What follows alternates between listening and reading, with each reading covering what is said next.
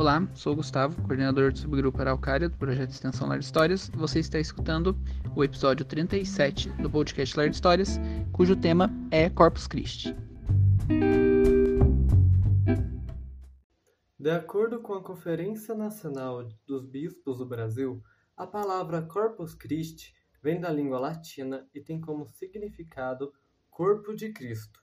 É uma festa que celebra o mistério da Eucaristia, que é o sacramento do corpo e sangue de Jesus Cristo.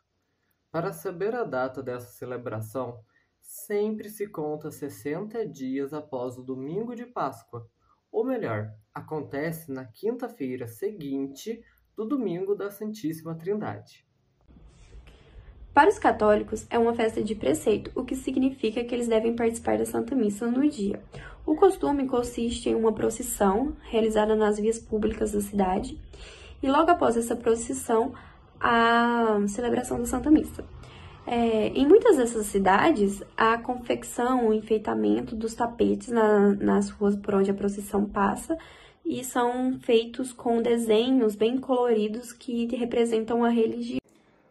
A procissão pelas vias públicas atende a uma recomendação do Código de Direito Canônico, que consiste em um conjunto de normas que orientam a disciplina eclesiástica da Igreja Católica. Já no início da solenidade de corpo e sangue de Cristo, que foi no século XIII, onde o Papa Urbano IV insistiu a bula Transiturus em 11 de agosto de 1204 para ser celebrada a festa Santíssima Trindade. Com isso, o Papa Urbano IV, antes de se tornar Papa, foi cônego de Liege, na Bélgica, e recebeu o segredo das visões da freira Juliana de Liege, que pediu a inserção no calendário litúrgico uma festa em louvor à Santa Eucaristia, que passa a estar no calendário litúrgico da Igreja Católica para mostrar e enfatizar a presença verdadeira do Senhor no pão e cálice consagrados.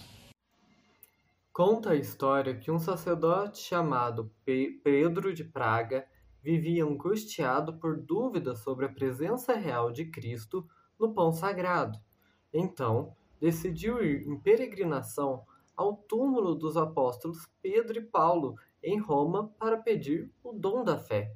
Ao passar por Bolsena, na Itália, enquanto celebrava a Santa Missa, foi acometido novamente pela dúvida. Na hora da consagração, veio a resposta em forma de milagre.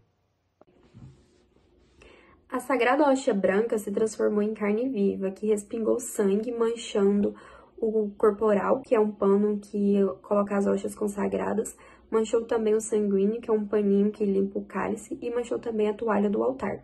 Então, o Papa Urbano IV pediu com que os objetos milagrosos fossem levados ao Orviedo em solene procissão.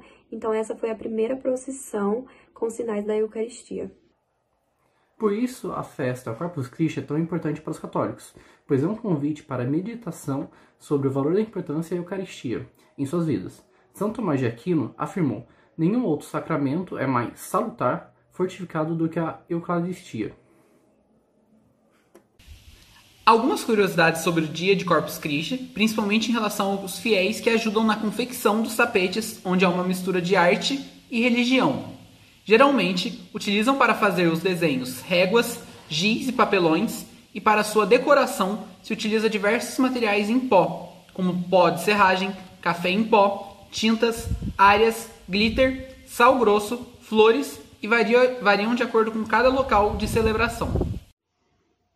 Outra curiosidade é a cor utilizada em Corpus Christi, pois, no decorrer do ano litúrgico, se utiliza seis cores, sendo elas verde, branco, vermelho, roxo, preto e rosa, de acordo com cada celebração.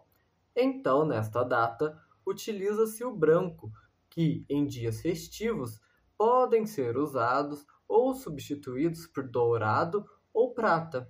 Essa cor representa a paz, a pureza, a ressurreição de Cristo.